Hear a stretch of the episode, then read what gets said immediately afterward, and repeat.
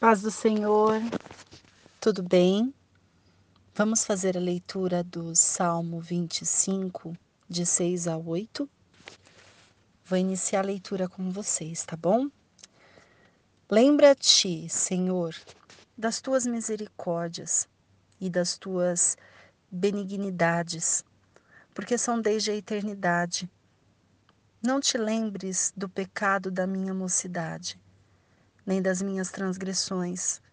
Mas segundo a tua misericórdia, lembra-te de mim, por tua bondade, Senhor. Bom e reto é o Senhor, pelo que ensinará o caminho aos pecadores. Vamos orar?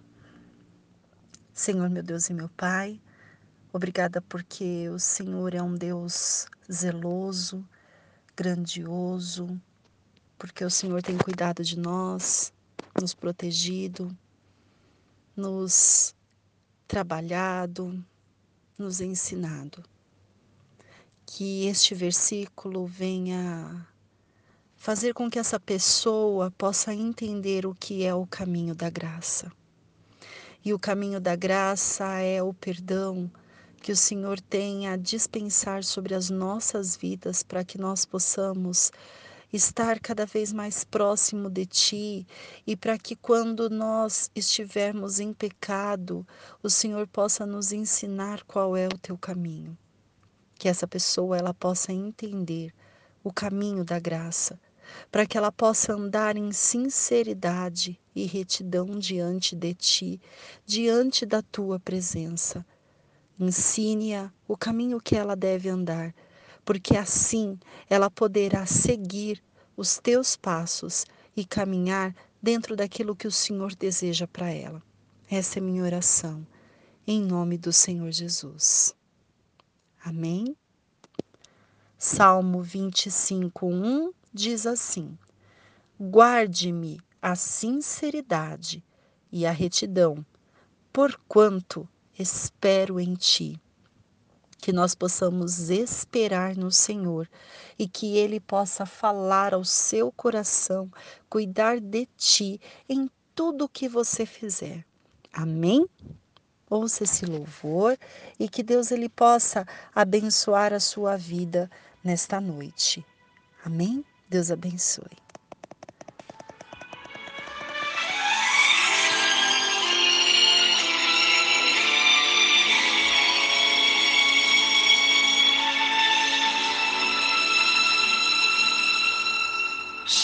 Se esconde sob teu olhar e te obriga a enfrentar mais uma noite sem dormir.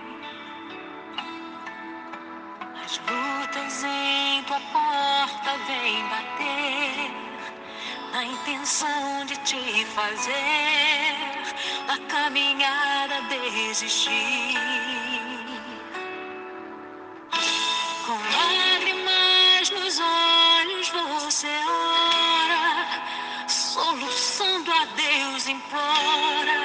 Forças para sobreviver.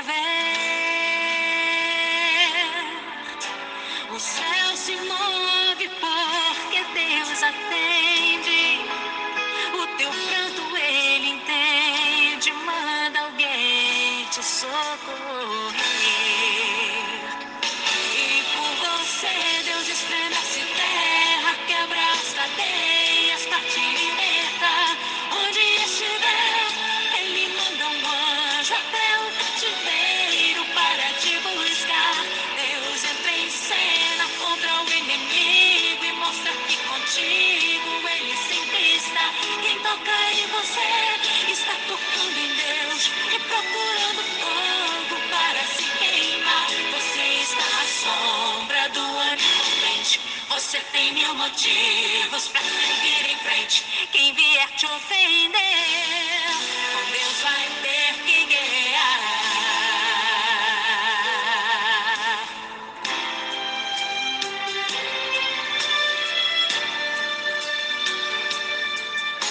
Com lágrimas nos olhos você ora, soluçando a Deus implora forças pra sobreviver.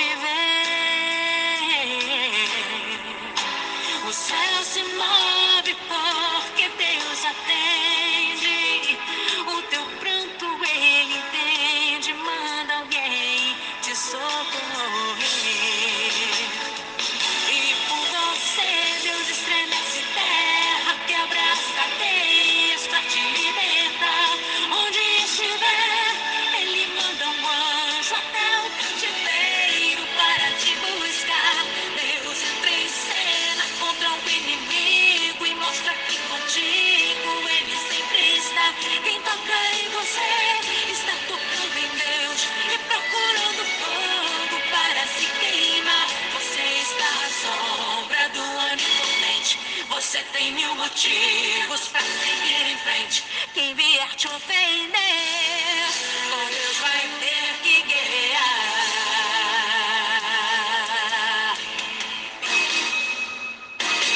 E por você Deus estremece terra, quebra as cadeias pra te libertar. Onde estiver, Ele manda um anjo até o cativeiro para te buscar.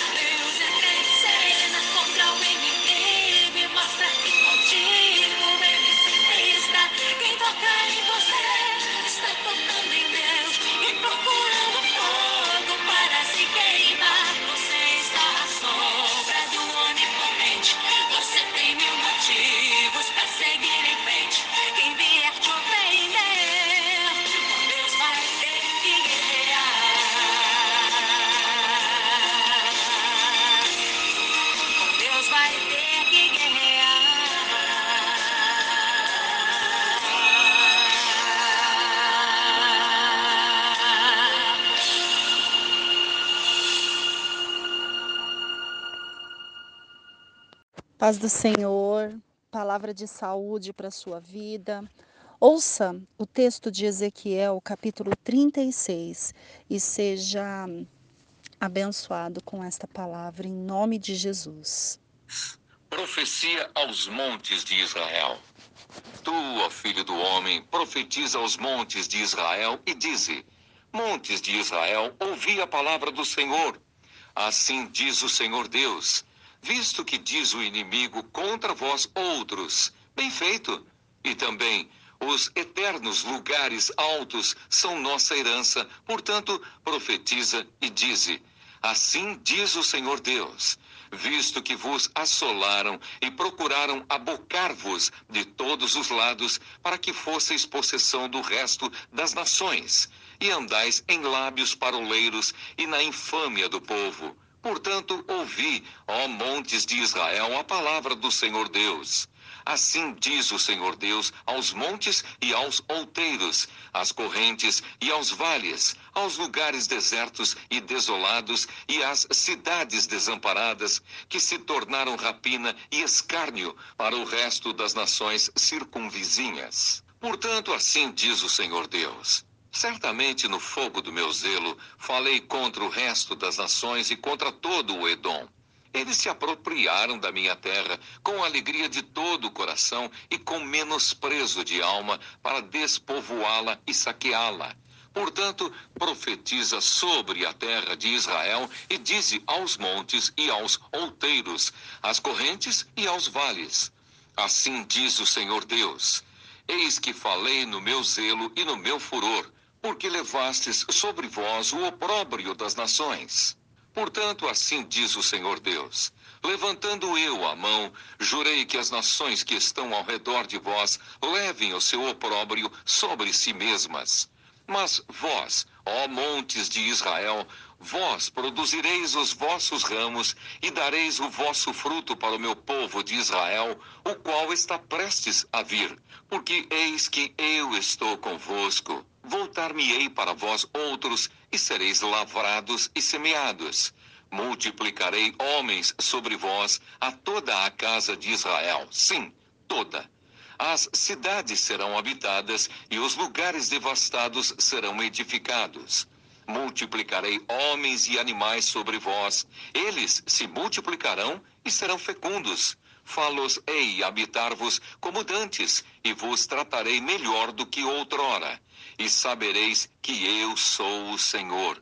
Farei andar sobre vós homens, o meu povo de Israel. Eles vos possuirão, e sereis a sua herança, e jamais os desfiliareis.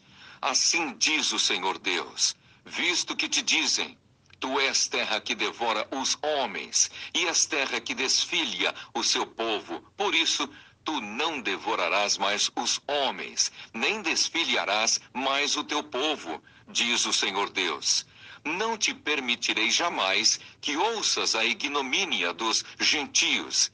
Não mais levarás sobre ti o opróbrio dos povos, nem mais farás tropeçar o teu povo, diz o Senhor Deus. A restauração de Israel. Veio a minha palavra do Senhor dizendo: Filho do homem, quando os da casa de Israel habitavam na sua terra, eles a contaminaram com os seus caminhos e as suas ações, como a imundícia de uma mulher em sua menstruação. Tal era o seu caminho perante mim. Derramei, pois, o meu furor sobre eles por causa do sangue que derramaram sobre a terra e por causa dos seus ídolos com que a contaminaram. Espalhei-os entre as nações e foram derramados pelas terras segundo os seus caminhos e segundo os seus feitos, eu os julguei. Em chegando as nações para onde foram, profanaram o meu santo nome, pois deles se dizia: São estes o povo do Senhor, porém tiveram de sair da terra dele. Mas tive compaixão do meu santo nome, que a casa de Israel profanou entre as nações para onde foi.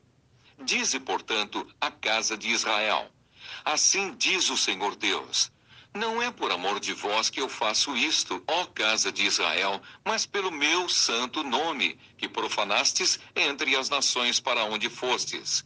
Vindicarei a santidade do meu grande nome, que foi profanado entre as nações, o qual profanastes no meio delas. As nações saberão que eu sou o Senhor, diz o Senhor Deus, quando eu vindicar a minha santidade perante elas tomar-vos-ei de entre as nações, e vos congregarei de todos os países, e vos trarei para a vossa terra. Então aspergirei água pura sobre vós, e ficareis purificados de todas as vossas imundícias, e de todos os vossos ídolos vos purificarei. Dar-vos-ei coração novo, e porei dentro de vós espírito novo. Tirarei de vós o coração de pedra e vos darei coração de carne. Porei dentro de vós o meu espírito e farei que andeis nos meus estatutos. Guardeis os meus juízos e os observeis. Habitareis na terra que eu dei a vossos pais. Vós sereis o meu povo e eu serei o vosso Deus livrar-vos-ei de todas as vossas imundícias. Farei vir o trigo e o multiplicarei, e não trarei fome sobre vós. Multiplicarei o fruto das árvores e a novidade do campo, para que jamais recebais o opróbrio da fome entre as nações. Então vos lembrareis dos vossos maus caminhos e dos vossos feitos que não foram bons tereis nojo de vós mesmos por causa das vossas iniquidades e das vossas abominações. Não é por amor de vós, fique bem entendido, que eu faço isto, diz o Senhor Deus. Envergonhai-vos e confundi-vos por causa dos vossos caminhos, ó casa de Israel. Assim diz o Senhor Deus no dia em que eu vos purificar de todas as vossas iniquidades, então farei que sejam habitadas as cidades e sejam edificados os lugares desertos. Lavrar-se-á a terra deserta, em vez de estar desolada aos olhos de todos os que passam. Dir-se-á: esta terra desolada ficou como o jardim do Éden as cidades desertas, desoladas e em ruínas estão fortificadas e habitadas. Então as nações que tiverem restado ao redor de vós saberão que eu, o Senhor, reedifiquei as cidades destruídas e replantei o que estava abandonado. Eu, o Senhor, o disse e o farei. Assim diz o Senhor Deus ainda nisto permitirei que seja eu solicitado pela casa de Israel, que lhe multiplique eu os homens como um rebanho. como um rebanho de santos, o rebanho de Jerusalém nas suas festas fixas. Assim as cidades desertas se encherão de rebanhos de homens e saberão que eu sou o Senhor. Ezequiel capítulo 37.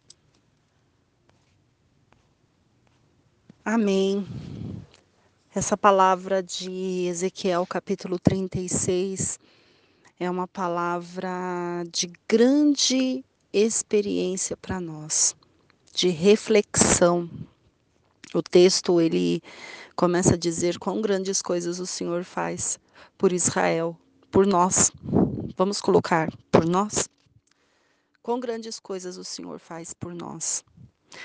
Mas é, muitas vezes a falta de sabedoria, de orientação nos leva por caminhos que não são agradáveis. Vamos orar? Pai, graças te dou por este capítulo de Ezequiel 36, porque eu creio que o Senhor tem a ensinar para nós a termos uma vida mais limpa, mais santa, uma vida mais transparente, uma vida mais na tua palavra. Que nós possamos estar com os ouvidos abertos, com os, os olhos abertos, para entender que sem a tua presença nós não somos nada. Que se a tua presença não for conosco, nós não chegaremos a lugar nenhum. Ensina-nos. Se há alguma coisa em mim que impede de falar, tira para que o teu Espírito Santo fale. Se há alguma coisa nesta pessoa que o impeça de ouvir, tira e permita que o Espírito Santo fale também. Que ela possa ouvir a tua palavra, assim como eu possa ouvir a tua palavra, aprender, crescer e desenvolver. Fala conosco, nos ensine, nos ensine a ser melhor a cada dia. Nos ensine a ser mais grato. Nos ensine a reconhecer os teus feitos. Nos ensine. Te agradeço. Agradeço porque o Senhor tem misericórdia das nossas vidas. Te agradeço, em nome de Jesus. Amém. O texto de Ezequiel 36, ele inicia dizendo que o povo de Deus ele estava sendo muito maltratado e por ele ter sido muito maltratado, Deus ele faz um cuidado especial com esse povo. E tira esse povo e coloca esse povo no no cuidado dele, na proteção dele. Quando esse povo ele se vê em outro lugar, quando esse povo se vê em outra situação, esse povo que é o povo de Deus começa a se corromper. E tudo aquilo que ele aprendeu de Deus, tudo aquilo que ele vivenciou, a palavra de Deus, ele passa a, vamos usar essa palavra, profanar as coisas de Deus. Ele passa a se envolver com as coisas do dia a dia, ele passa a se envolver com situações que são pecaminosas. E pegando o Ezequiel 36, nós podemos perceber que é uma realidade atual, tão atual, tão atual, tão atual. Porque Deus ele tem cuidado do seu povo, ele tem cuidado do seu rebanho, e quando esse rebanho ele deixa esse rebanho para poder trabalhar as situações, o rebanho se envolve com os lobos. E não é porque eles vão ser devorados, não, nada disso. Ele se envolve mesmo. Ele se envolve. Ele passa a dar ouvido àquilo que não é de Deus. Ele passa a ter ações com aquilo que no início do capítulo 36, ele tinha aprendido que Deus ele estava protegendo esse povo o tempo todo, e você está aprendendo que Deus está te protegendo o tempo todo, mas aí chega numa certa parte do capítulo 36, aquele povo se rebela e aquele povo começa a ter ações próprias, e aquele povo começa a se disseminar, a contaminar, aquele povo começa a se contaminar e a contaminar. Por quê? Porque ele contamina também. Porque ele tem a palavra de Deus no coração. Mas ele escolhe ser contaminado. E no que ele escolhe ser contaminado, a boca dele começa a contaminar a outros que deveriam saber que Jesus Cristo é o Senhor, que Deus é o Senhor poderoso, que Deus é o que está no controle de tudo. Hoje não acontece isso, meus amados. Será que você nunca viu alguma situação parecida com esta ao seu redor? De uma pessoa cuidada, zelada por Deus e que de repente, por ela estar em outra situação, ela, pelo fato dela estar é, revoltada com os seus próprios interesses, ela se rebela contra Deus e passa a se usar pela situação, pelo momento e contaminar e profanar e destruir e se autodestruir e se autoempodrecer e se autodesvalorizar? Você já viu alguma situação dessa ou eu é que estou ficando é, louca e estou sonhando? Será que é um sonho? É, é, eclesi, é, Ezequiel 36, ele não, Ezequiel 36 é da Bíblia, é lá do Velho Testamento. Será que hoje nós não vivenciamos Ezequiel 36? Será que eu estou tão aérea assim que é, não estou conseguindo captar o momento? Ou será que nós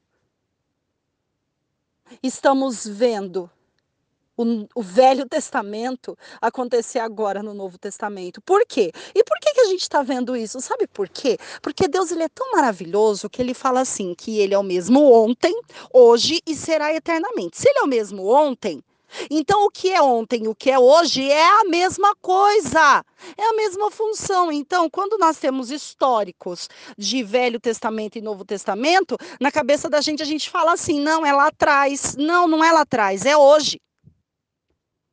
Porque se você pegar Ezequiel 36, é hoje.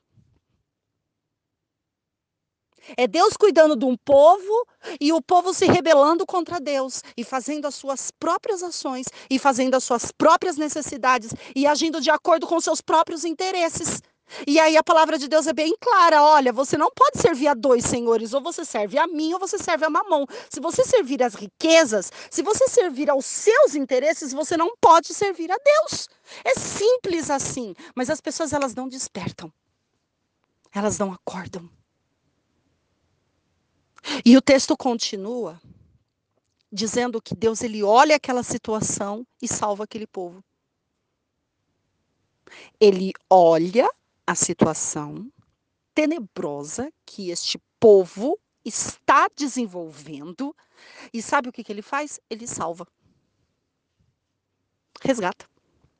Ele tira o coração de pedra, coloca um coração de carne. Ele tira o espírito morto e coloca o espírito dele. E reforma. Reforma. De novo. Algo que já era dele. Era dele. Saiu das mãos dele porque a pessoa quis sair, voltou para a mão dele e ele, por misericórdia, renova. Sabe por que, que ele faz isso? O próprio texto diz: Eu estou fazendo isso, não é por causa de você, não. Eu estou fazendo isso porque, assim, olha, eu, eu, percebo nesse texto que quando você olha, quando o que, que você, enquanto ser humano, ser humano, você, você e eu, quando nós olhamos para uma situação dessa, para uma pessoa corrompida, o que, que você sente?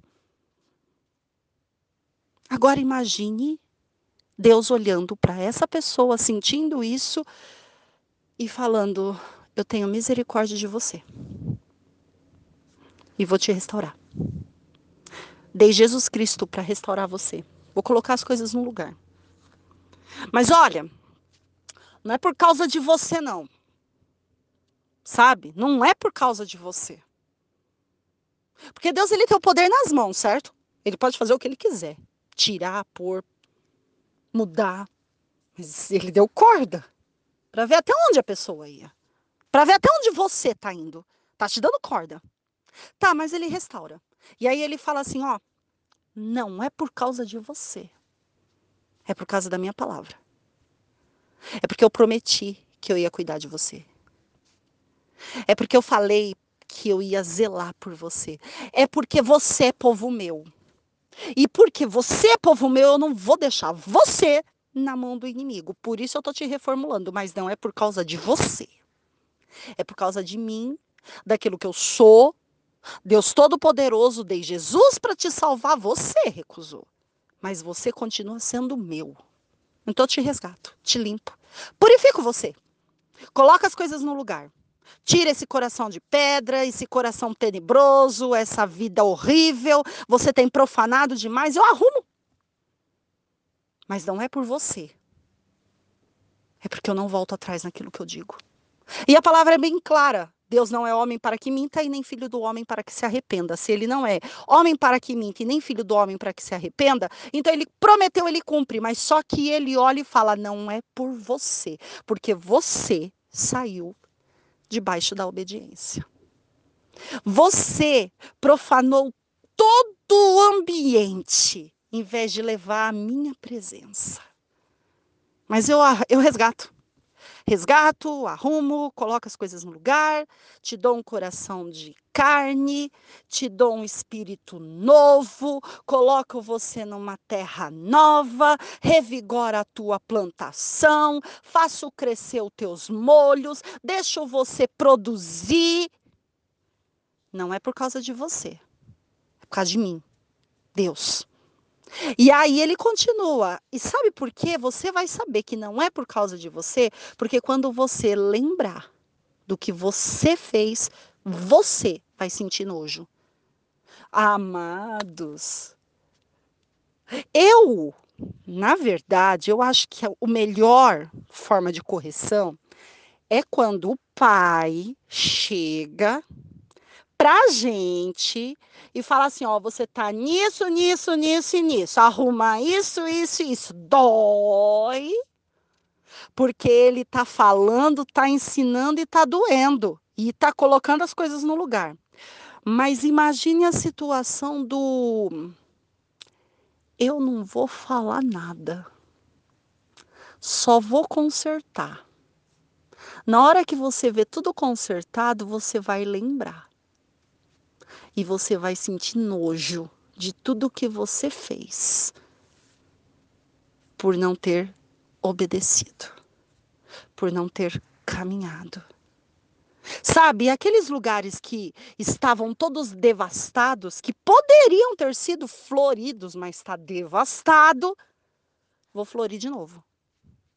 Vou colocar tudo, olha, encaixado. Mas quando você olhar para trás, e fizer uma autorreflexão, você vai sentir nojo.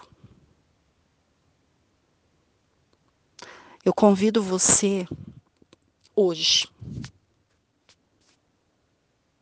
a se autoavaliar. A você, a mim, a nos autoavaliar em relação às nossas atitudes. Para que quando a gente olhar para trás, a gente não sinta nojo. Para que quando entendermos o que Deus tem feito, não sintamos arrependimento de não ter colaborado. Hum? É para você e é para mim. Porque Deus ele fala. Hoje é o tempo, não é amanhã. Hoje.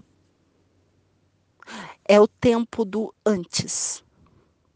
Porque o tempo do depois é o tempo do nojo. Hum? O tempo do depois é o tempo daquela coisa assim, poxa, caramba, podia ter ajudado nisso, né? Ter colaborado nisso.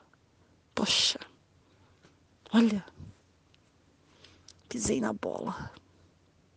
Hum? Tempo de reflexão, né? tempo de reflexão. Tempo de reflexão no antes. No antes. Amém? Vamos orar? Pai, graças te dou por esta palavra. Graças te dou porque o Senhor tem nos instruído a antes nos colocarmos na tua presença e colocar a casa em ordem.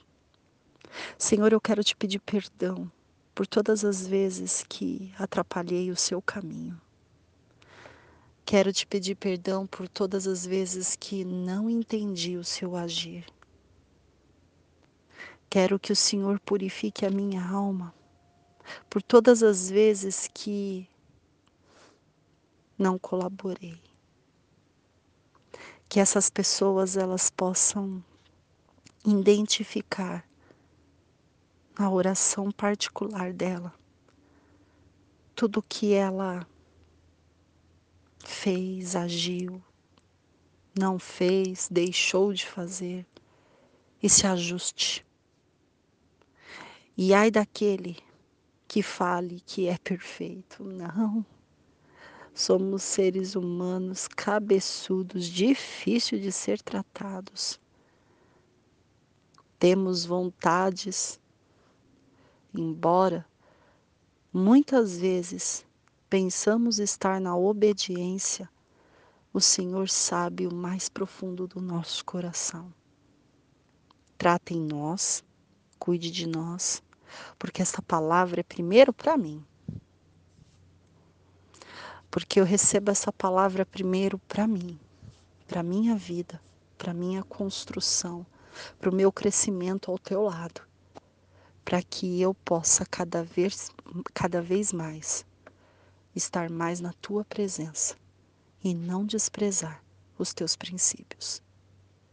Limpa, purifica a minha vida e a vida desta pessoa que está orando agora, ali, no canto dela, onde ela se dispôs a fazer essa autoanálise.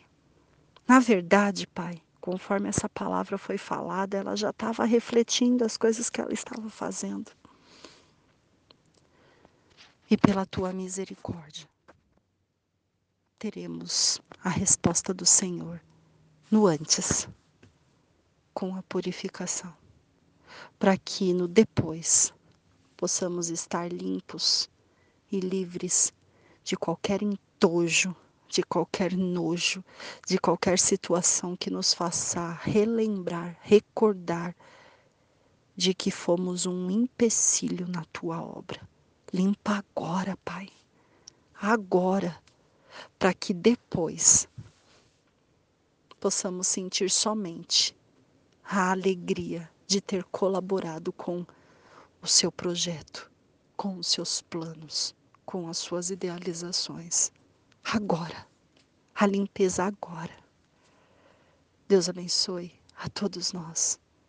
Deus abençoe a você que está ouvindo, que está orando, que o Espírito Santo incomode o mais profundo da tua alma para arrancar aquilo que causa empecilho para Deus trabalhar. Em nome de Jesus. Em nome de Jesus, que seja arrancado. Em nome de Jesus. Declaro, somos livres pelo sangue de Jesus. Somos livres para poder agir na tua presença, meu Pai.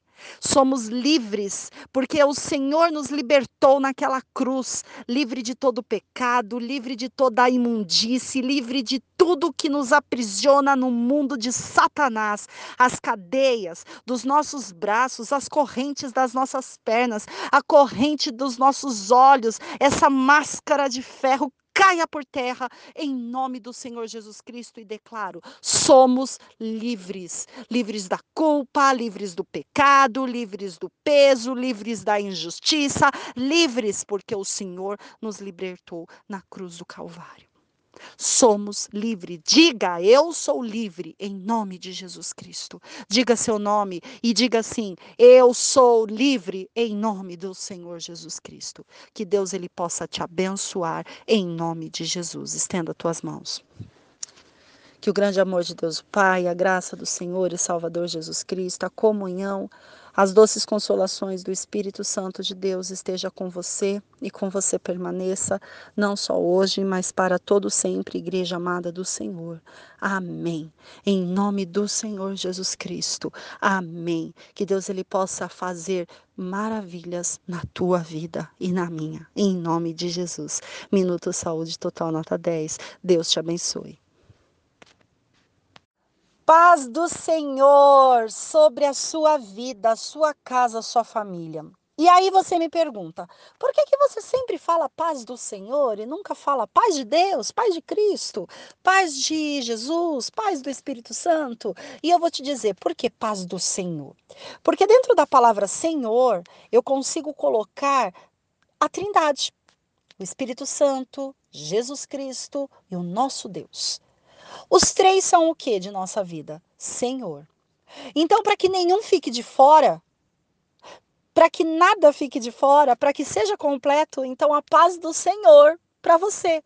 Porque se o Espírito Santo é o Senhor, se o nosso Deus é o Senhor, se Jesus Cristo é o Senhor, então nada melhor do que dizer paz do Senhor. Porque aí a paz do Senhor, que é Deus, que é Jesus, que é o Espírito Santo, se encorpa e é liberada para você de uma maneira completa. Então, por isso que em todos os momentos eu inicio para você assim: paz do Senhor sobre a sua vida, sua casa, sua família. E tem horas que vai ser a paz de Deus, tem a hora que vai ser a paz de Jesus, pelo fato de você ter utilizado o nome de Jesus, e tem momentos que será a paz do Espírito Santo, que é o consolador que vai se achegar. Qual é esses momentos? Não sabemos. Então é melhor falar paz do Senhor, porque o Senhor que vai decidir qual é o tipo de paz que nós vamos receber. Amém? Se a palavra hoje tem um tema, o tema é: Deus está escrevendo a sua história e a minha. Tem base bíblica para isso? Tem. Tem base bíblica para isso. E vou te dizer, do mesmo jeito que a história de Abraão foi escrita, do mesmo jeito que a história de José, de é, Daniel, de Davi, de Saul, de Dorcas, do mesmo jeito que a história de Pedro, a sogra de Pedro, Lucas, João e todos ali que estão envolvidos dentro da história bíblica, do mesmo jeito que a história deles em algum momento foi expressada e chegada a nós, nós também temos a nossa história sendo escrita. Então tem a história da Alessandra, tem a história da Maria, tem a história da Helenita, tem a história da Célia, tem a história da Denise, tem a história da da Neia, tem a história da Lúcia, tem a história da Luciana, tem a história da Jéssica sendo escrita, tem a história do Romero sendo escrito, tem a escola, a história do Roberto sendo escrito, a história da Siena sendo escrito, a história sendo escrita a história sendo escrita, a história da Flaviana sendo escrita, a história da Tânia sendo escrita e entre tantas histórias que estão sendo escritas, estão sendo registradas. A sua história e a minha história sendo registrada dia após dia, com vírgulas, com detalhes, com todos os pré-requisitos de uma construção histórica. Só que essa construção histórica está sendo construída pelo próprio Deus, a respeito de nós, a respeito de nossas vidas. E Ele é que sabe o caminho, Ele é que sabe o momento, Ele que sabe o fim, Ele que sabe o meio, Ele que sabe o início, Ele que sabe de tudo. E nós simplesmente precisamos nos colocar à disposição para poder fazer a, com que a nossa história seja escrita com passos de vitória. Porque existem momentos na Bíblia que, quando lemos algumas histórias, elas estão escritas com passos de fracasso com passos de derrota, dizendo que aquelas pessoas, sejam eles profetas, reis, sejam eles simples pessoas ali envolvidas no, no cenário de Israel, essas pessoas não contribuíram com o reino de Deus. Aliás, elas foram empecilhos para que o reino de Deus ele se desenvolvesse. Por exemplo, por exemplo, Saul um grande rei que foi no início ungido por Deus, mas deixou o seu coração ser envenenado por Satanás. No Novo Testamento temos Judas, que com um beijo trai a Jesus por pedras, por moedas, por dinheiro, por finanças. Então, nós vemos momentos de bênçãos e momentos catastróficos. Vemos momentos de pessoas que são usadas por Deus de uma maneira simples, como, por exemplo, a viúva que recebeu o profeta na casa dele. Essa pessoa, essa viúva, ela foi colocada ali na história para receber uma parte dessa bênção de Deus e poder fazer entender que a pessoa com a sua simplicidade, se ela se entrega a Deus, ela tem a sua história construída e registrada e feita conhecida e se, e se faz conhecida. Então, são histórias que são desde histórias grandiosas, como a de Davi, que nós ouvimos falar, ou de Abraão, que é o pai da fé, que nós ouvimos falar, até a história daquela simples viúva que chegou diante do da, da, dos dízimos e das ofertas e diante de Jesus, e Jesus a observando e depositou uma moeda. Depositou tudo o que ela tinha. E você vê que ela não aparece mais na história. Mas o exemplo dela de entrega, de ser uma pessoa verdadeira, de ser uma, honesta, uma pessoa honesta, fez com que ela aparecesse na história bíblica e que nós conhecemos até hoje. Então, qual é a sua história?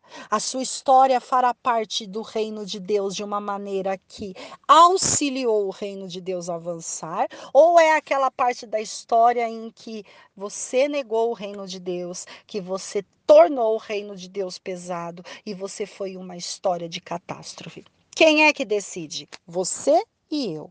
Mas como é que decidimos? Colocando a nossa vida à disposição de Deus. Então, se é que tem um tema para hoje é: Deus está escrevendo a sua história e a minha história.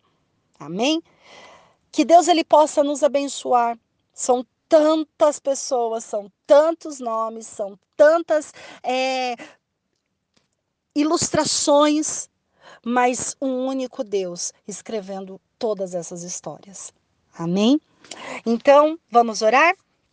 Senhor meu Deus e meu Pai, muito obrigada porque o Senhor é grande, perfeito, soberano, maravilhoso, magnífico, porque o Senhor é aquele que é o autor de nossa história. Que nós possamos ter história, uma história construída com o, com o olhar da palavra de Deus, com o olhar bíblico, com o olhar de vitória no mundo espiritual, com o olhar daqueles que avançaram no mundo espiritual, mas com o olhar que nós nos permanecemos firmes no mundo espiritual, que nossa história escrita por ti seja uma história escrita de uma história de sucesso, não uma história de derrota e fracasso, uma história de avanço, não uma história daqueles que recuam, uma história daqueles que seguem, não uma história daqueles que param, uma história daqueles que confiam, não uma história daqueles que desistiram. Que nós possamos ser parte boa da tua história, que nós possamos ser a parte positiva desta história, que nós possamos ser a parte abençoada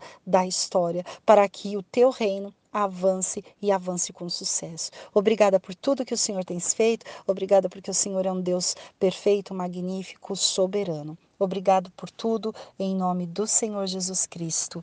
Amém.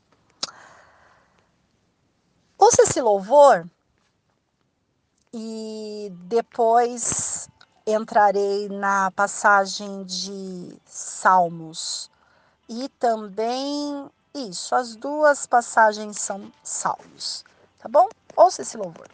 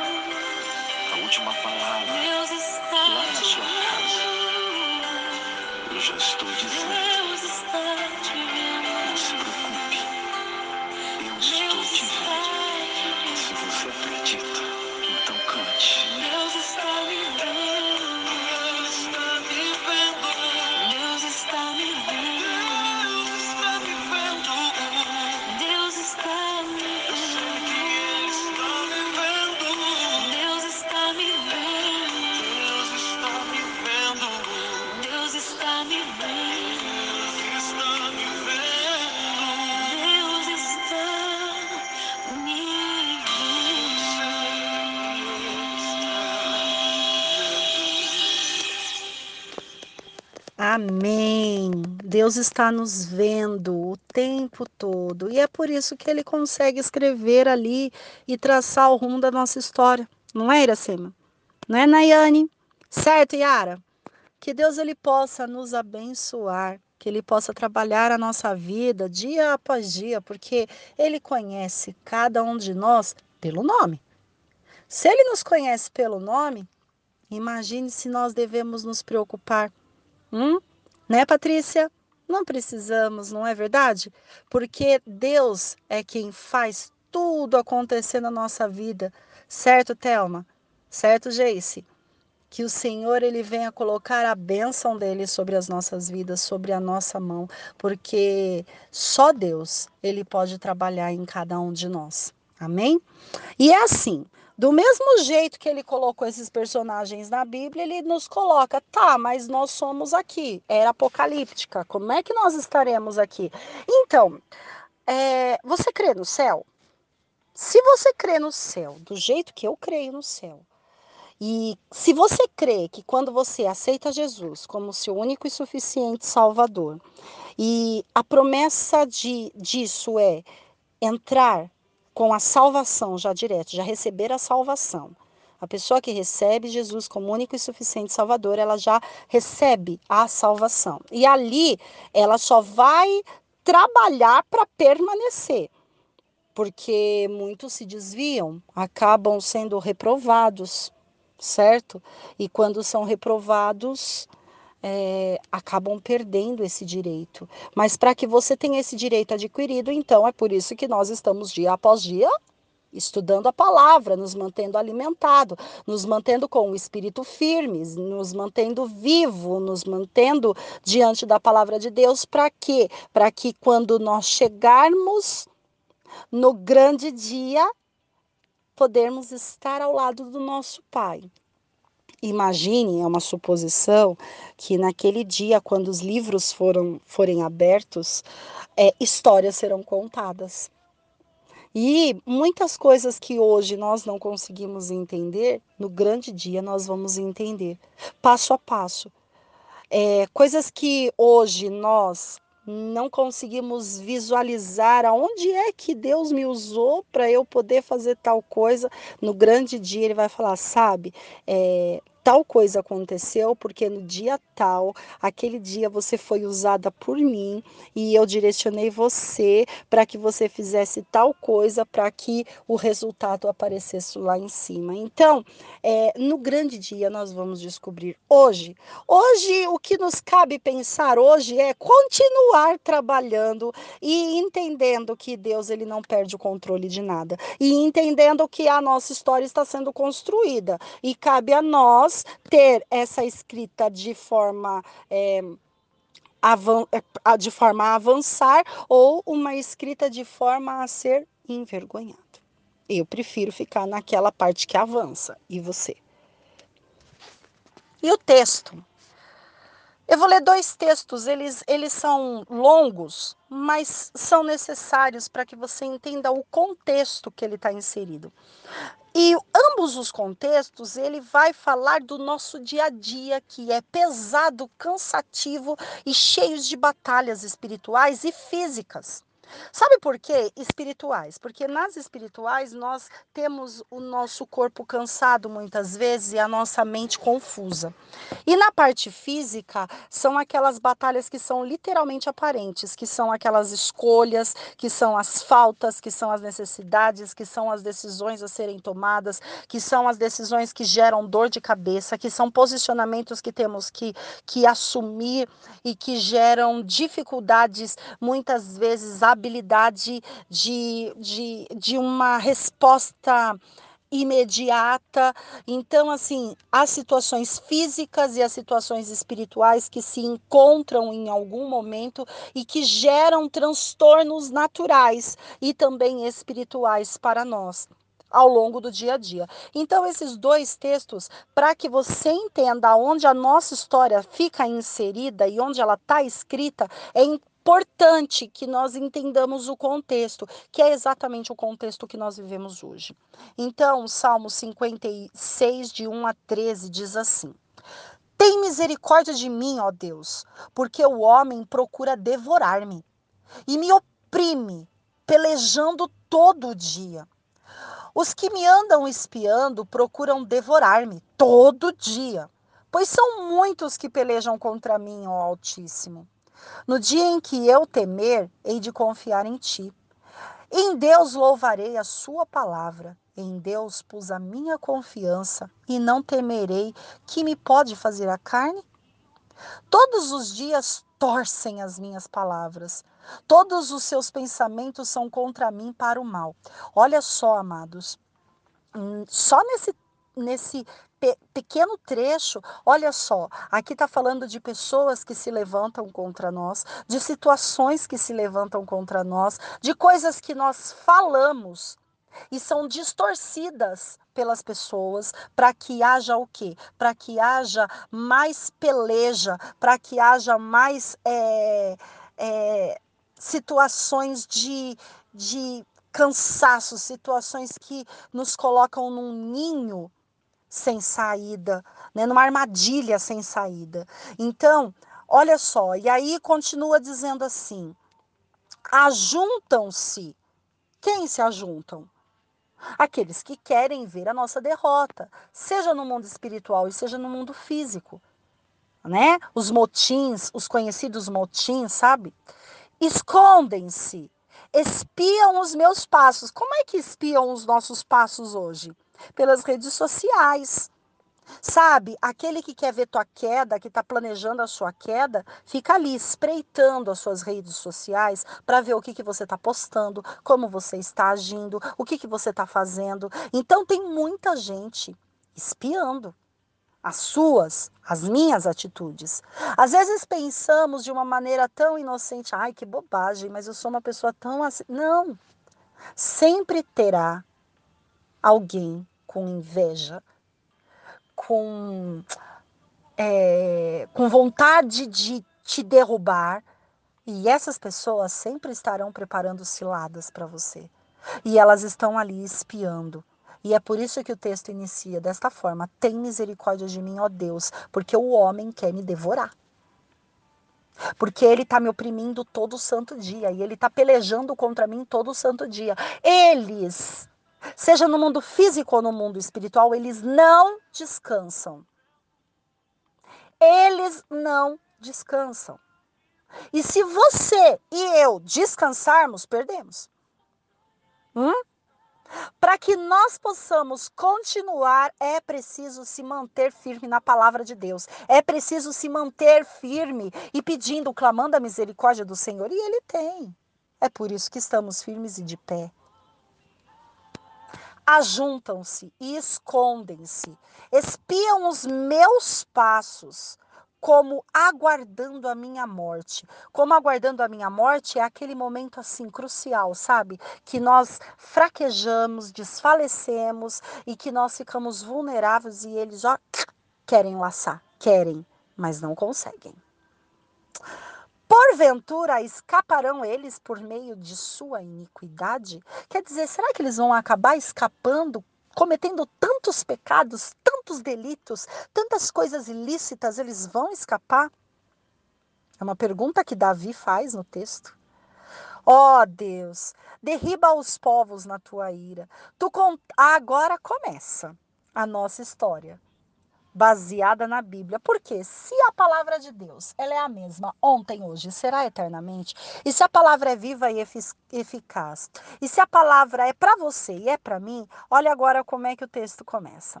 Tu contaste as minhas vagueações, sabe, os meus caminhos, por onde eu vago, por onde eu estava vagueando. Tu contaste as minhas vagueações. Olha o detalhe que Deus faz. Põe as minhas lágrimas no teu odre. Não estão elas no teu livro? Opa, quer dizer que Deus tem um livro. Deus tem um livro e ele está contando as minhas vagueações. Vagueações, os meus percursos, ele está contando e ele está anotando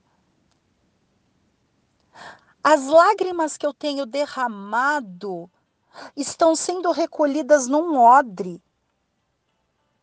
E além delas estarem sendo recolhidas num odre, Deus tem um livro que está registrando tudo isso. Tá aí a resposta. Uma, da, uma das primeiras respostas de que Deus ele está atento à nossa história, construindo a nossa história e de olho em tudo que acontece conosco? Quando eu a te clamar, então retrocederão os meus inimigos. Isto sei eu, porque Deus está comigo. Então, quando você sabe que você tem um Deus que está com você, os inimigos eles têm que retroceder. Aliás, mais ainda, aqueles que trabalharam contra você e contra mim, agora tem que trabalhar para Deus para abençoar você e a mim. É por isso que muitas coisas nós não vemos, amados. Porque nós só vemos aquilo que sentimos na pele. Mas quando Deus ele muda o jogo, sabe por que ele muda? Sabe por que ele transforma e ele faz um uma reviravolta? Porque quando nós permanecemos na palavra, permanecemos no caminho, permanecemos nas situações, as coisas parecem que ficam nebulosas diante das nossas vistas.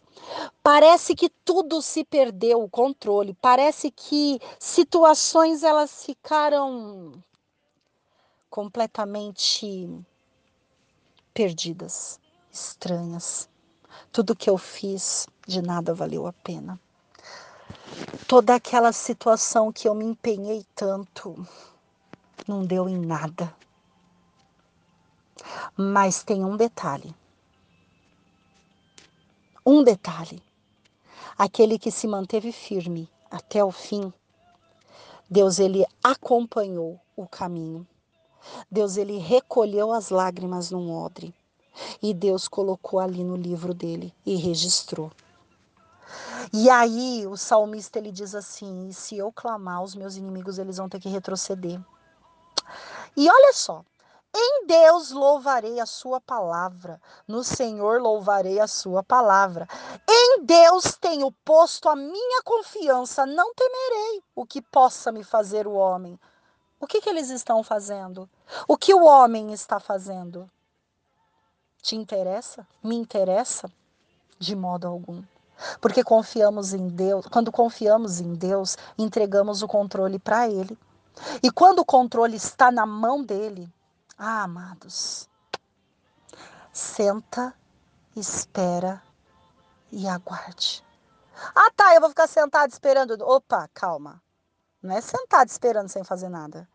É trabalhando para a obra. Faz a obra de Deus enquanto você espera o que ele precisa resolver.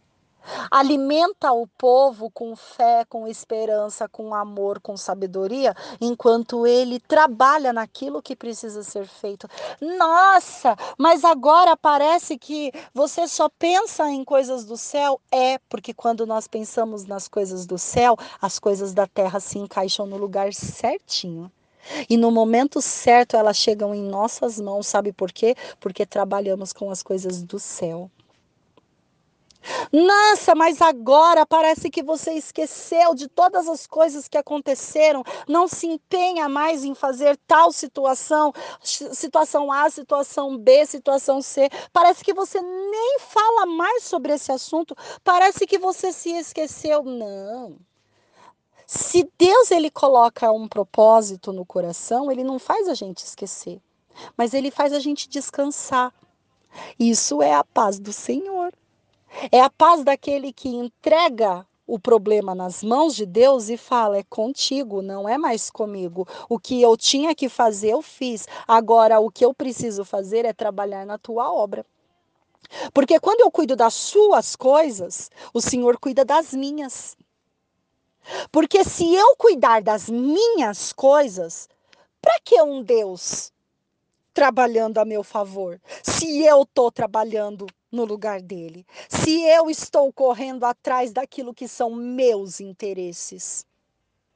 Mas quando eu abro mão dos meus interesses e coloco os meus interesses nas mãos de Deus, ele pega os meus interesses e coloca o dele nas minhas mãos. E o interesse dele nas minhas mãos é que haja salvação na minha casa e na tua casa. O interesse dele é que haja vitória na tua casa e na minha casa. O desejo dele é que pessoas sejam ganhas e entendam que existe um Deus poderoso, soberano, majestoso, maravilhoso, um Deus que faz o impossível se tornar possível, um Deus que pega o nada e transforma em tudo, um Deus que pega o problema e esmiuça e mostra para você que ele ainda permanece vivo, forte, poderoso. Um Deus que faz todo mundo pensar que morreu e que do nada ele ressuscita. Um Deus que trabalha no interior, por quê? Porque esse é o Deus que entregou o problema dele nas nossas mãos para nós trabalharmos para ele. E os nossos problemas particulares, aquilo que nós desejamos e que ele também deseja, porque se ele é senhor e dono, você acha que o nome dele não quer, ele não quer que o nome dele seja glorificado e exaltado, que as pessoas olhem e falem: "Caramba! Aquilo que deu errado, olha como só a mão de Deus, só Deus é o Senhor". Hum? Ou você acha que as coisas quietas demais são porque elas morrem? Não. É porque Deus acompanha as vagueações daqueles que ele escolhe e vê se a pessoa vai permanecer, se ela tem capacidade de seguir naquilo que ele determinou ou não.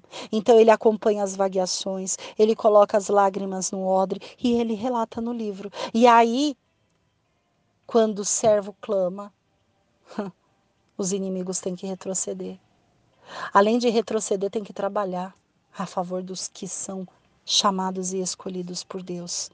Porque quando Deus ele quer virar a página, ele vira.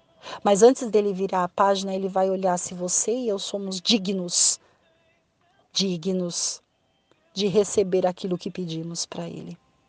Hum? Se formos dignos de receber aquilo que pedimos para ele, então é só descansar. Faz a obra dele que a obra que é nossa, que é o nosso desejo particular, que é um desejo particular, mas que é de vontade dele, ele cuida. Não precisa a gente colocar a mão, ficar cutucando, perguntando, é, sabe, é, investigando. Não. Deus ele revela. Deus ele revela o passo a passo e ele cuida. Hum?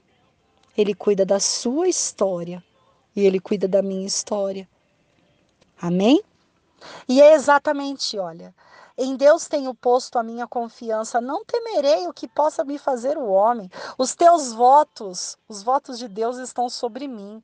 Ó Deus, eu te renderei ações de graça. Então só agradece.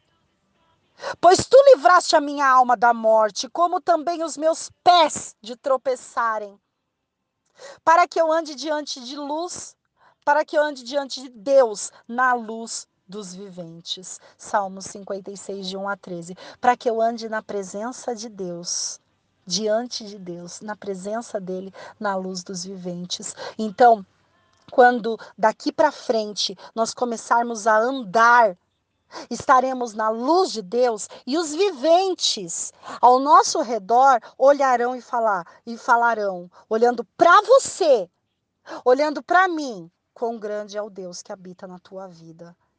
Quão grande é o Deus que fez essa obra acontecer. Quão grande é o Deus que trouxe o que era impossível a ser possível. Quão grande é o Deus que pensa nos seus pequeninos, nos mínimos detalhes e tira do pó e coloca na exaltação. Esse é o nosso Deus. E aí vem o Salmo 139, de 1 a 24. Aguenta mais um pouquinho? Ah, acho que aguenta sim. Com certeza. A palavra de Deus ela foi, ela veio hoje para nos dar esperança, para nós entendermos que nós temos um Deus que está escrevendo a nossa história, e nossa história é história de sucesso, não é história de fracassado. História de fracassado é de muitos, mas no nosso caso não. Se você está ouvindo essa história, Opa, se você está ouvindo essa pregação, é porque a sua história é uma história de sucesso. Ah, mas eu tenho tantos problemas. Pois é, você ouviu o início do texto, né? É, problemas, a gente não tem só problemas, a gente tem catástrofes a serem resolvidas, mas O nosso Deus não deixa, não deixa com que os nossos pés tropecem. O nosso Deus, Ele está cuidando de cada um de nós. Ai, mas teve muitas vezes que eu duvidei, que eu fraquejei e ainda não consigo ver nada. Não seja Tomé. Continue crendo. Momentos de Tomé todos nós temos, não é errado, porque muitas vezes nós queremos respostas palpáveis. Não estou falando que é errado, mas não seja como Prefira ser daqueles que usam a fé. E a fé é acreditar naquilo que não se vê. E ter a prova que vai acontecer, mesmo não vendo. Hoje você consegue ver alguma resposta na tua frente? Mas se você disser assim, não, depois dessa palavra minha fé aumentou, animou, existe uma luz no fim do túnel, isso é fé. É saber que aquilo que você ainda não vê, vai se materializar a teus olhos. Mas é mais gostoso quando se materializa através da fé do que através dos modos de Tomé. Eu preciso ver para crer, eu preciso tocar para crer. Que nós possamos que muitas vezes nós temos sim momentos de Tomé e inúmeras, mas que nós hoje possamos abrir mão de Tomé e acreditar que aquilo que o nosso Deus pode fazer, ele fará, ele, res, ele re, é, responderá, ele trará à existência as coisas que não são. E já estarão prontas, como se é, trará à existência aquelas coisas que não são como já é. Amém? Então, creia, tão somente creia, para que você viva milagre. Para que você viva milagre, porque na sua mente muitas coisas estão acabadas, muitas situações que você desempenhou, se desgastou para você aos, olho, aos olhos humanos para você hoje parece ser tão distantes. E aí Deus ele está dizendo assim, sabe? Eu deixei ficar distante. Eu deixei ficar distante. Porque se tivesse muito perto, muito palpável, ia falar assim: tem falcatrua nisso. Tem mão, tem dedo só de homem nisso. Tem situação só. Não. Aí Deus fez o quê? Deixou ficar distante. Sabe para quê? Para que você e eu possamos entender que quem faz não é o homem, mas é Deus. Ah, mas foi o ser humano que fez. É claro que foi, porque Deus usa pessoas para trabalhar para Ele. Do mesmo jeito que Ele usou você em vários momentos e a mim em vários momentos. Do mesmo jeito que Ele usa você hoje, do jeito que Ele usa a mim hoje.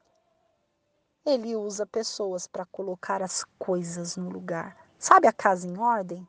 Colocar tudo no seu devido quadrado? É exatamente isso. Mas para que nós possamos enxergar com os olhos físicos, precisamos primeiro enxergar com os olhos espirituais. E os olhos espirituais apontam para um caminho chamado Deus. Para um caminho chamado Jesus. Porque se não for através do nome de Jesus, situações não são desembaraçadas. E se não fosse o Espírito Santo ao nosso lado, ah, como estaríamos fracos e mais debilitados. Mas é Ele que nos tem fortalecido, guiado os nossos passos, não nos feito tropeçar. Aliás, veja, nesse período você teve até um discernimento melhor de resolver algumas situações críticas. Perceba, nesse período tão cansativo, pesado de é, trabalho excessivo, criança em casa, você tendo que se desdobrar, fazendo questões de empresa, fazendo questões do lar, fazendo questões até mesmo de educadores. Olha o como você se desempenhou. Olha como você saiu. Você teve um excelente resultado. Será por quê? Ah, eu já sei. É porque o brilho de Deus brilha na sua casa e na sua vida de uma maneira diferenciada do que na casa do outro. Ah, mas tem dia que eu tô tão fraca, que eu tô tão desesperançada. Pois é, mas como você não é Deus e ele não deixou você, e você pode ter esfriado, mas ele não deixou você, ele continuou te dando suporte, subsídio e te instruindo, te dando soluções que você parou para pensar, você falou: "Nossa, em outros tempos eu não teria feito dessa forma, não teria agido desta desta forma. Agora eu entendo." certo? Deixa eu ler para você. Senhor, olha só, aqui já está um, uma escrita mais plena de recebimento, sabe? De vitória. Olha só. Senhor, tu me sondastes e me conheces. Tu conheces o meu assentar, o meu levantar, de longe entendes o meu pensamento. Cercas o meu andar e o meu deitar, e conhece todos os meus caminhos, sem que haja uma palavra na minha língua, eis que o Senhor tu conheces. Tu me cercastes em volta e me puseste sobre mim a tua mão. Tal ciência para mim é maravilhosíssima, tão alta que não posso atingir. Para onde me irei do teu espírito e para onde fugirei da tua face? Se eu subir ao céu, tu aí estás. Se eu fizer no Seol a minha cama, eis que ali estás também. Se tomar as asas da alva, se habitar nas extremidades do mar, até ali a tua mão me guiará e a tua destra me susterá. Se disser, de certo que as trevas me encobrirão, então a noite será luz à roda de mim. Nem ainda as trevas me escondem de ti, mas a noite resplandece como o dia. As trevas e a luz são para ti a mesma coisa, pois possuístes o meu interior. Entristeceste-me no ventre da minha mãe. Opa, desculpa, errei. Entreteceste-me, entreteceste-me no ventre da minha mãe, ou seja, me formou no ventre da minha mãe. Eu te louvarei porque de um modo terrível e tão maravilhoso fui formado. Maravilhosas são as tuas obras, e a minha alma o sabe muito bem. Os meus ossos não te foram encobertos, quando no oculto fui formado e entretecido como nas profundezas da terra. Os teus olhos viram o meu corpo ainda uniforme Presta atenção agora na palavra. E no teu livro todas estas coisas foram escritas. De novo?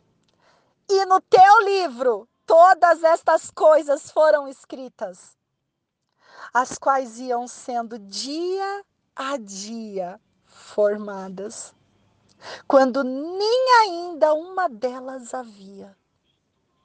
E quão preciosos são para mim, ó Deus, os teus pensamentos.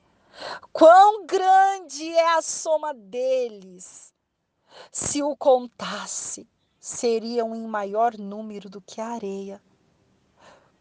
Quando acordo, ainda estou contigo. Ó Deus, tu matarás de certo o ímpio. Apartai-vos, portanto, de mim os homens de sangue pois falam malvadamente contra mim. E os teus inimigos tomam o teu nome, o teu nome, meu Pai, o teu nome, Deus, em vão. Não aborreço eu, ó Senhor, aqueles que te aborrecem. E não me aflinjo por causa dos que se levantam contra ti. Aborreço-os com ódio completo, tenho-os por inimigos. Sabe essa parte, meus amados, quando o salmista diz assim: olha, é, eles me aborrecem. É como se eu sentisse esse aborrecimento na minha pele quando eles aborrecem ao Senhor. Quando eles tomam o seu nome em vão, eu sinto no meu corpo, no meu corpo físico e no meu corpo espiritual, porque eles tentam me matar o tempo todo. Eles tentam me matar emocionalmente, eles tentam me matar financeiramente, eles tentam me matar é, profissionalmente, eles tentam me matar é, na minha vida, na minha vida do meu lar, em todas as situações, em todas as áreas, eles tentam me matar na saúde, eles tentam, mas não conseguem. Eles nunca conseguirão matar você se você crer que Deus ele é contigo, porque sempre existirá um que se colocará à frente para receber todas essas pancadas. Porque Deus, Ele nos ama de maneira sobrenatural, de maneira completa e perfeita. Aqueles que afligem a Deus, afligem a nós. E por, e, e por nós que nos colocamos à frente como soldados para guerrear e levar essa direção para que nós possamos ter a vitória. Sabe o que, que acontece? Eles sentem ódio mortal de cada um de nós. Eles nos odeiam a ponto de desejar a nossa morte. Mas o nosso Deus é vida. O nosso Deus é força. O nosso Deus é guerreiro e nos colocou aí, nesse caminho a seguir. Sonda-me, ó Deus. Conhece o meu coração. Pode me provar, porque o Senhor conhece os meus pensamentos.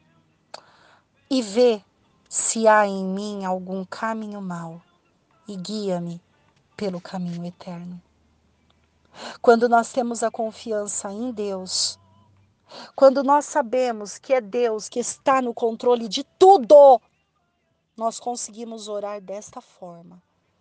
Sonda-me, ó Deus, conheces o meu coração, prova o meu pensamento. E se tiver alguma coisa em mim que seja mal, limpa, tira do meu caminho aquilo que é mal e me coloca, me guia para o caminho eterno. Amém? Você vê como nós temos um Deus zeloso? É um Deus que do nada faz tudo. É um Deus que tira aquele sem esperança e devolve a esperança. E como que a esperança chega? Primeiro através da fé.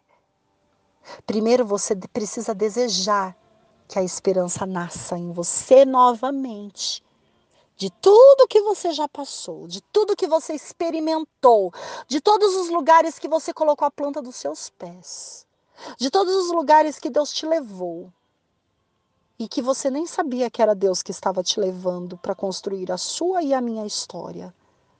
De tudo isso que aconteceu, você precisa brotar em você a esperança.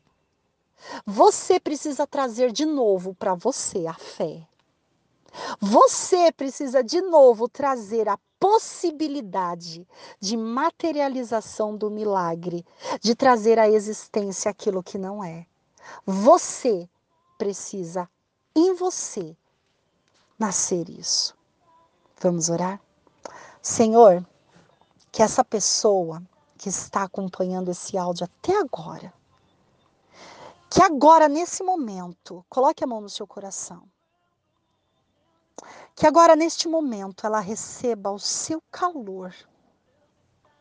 Que ela receba o seu calor. E que de volta nela traga a esperança, a fé.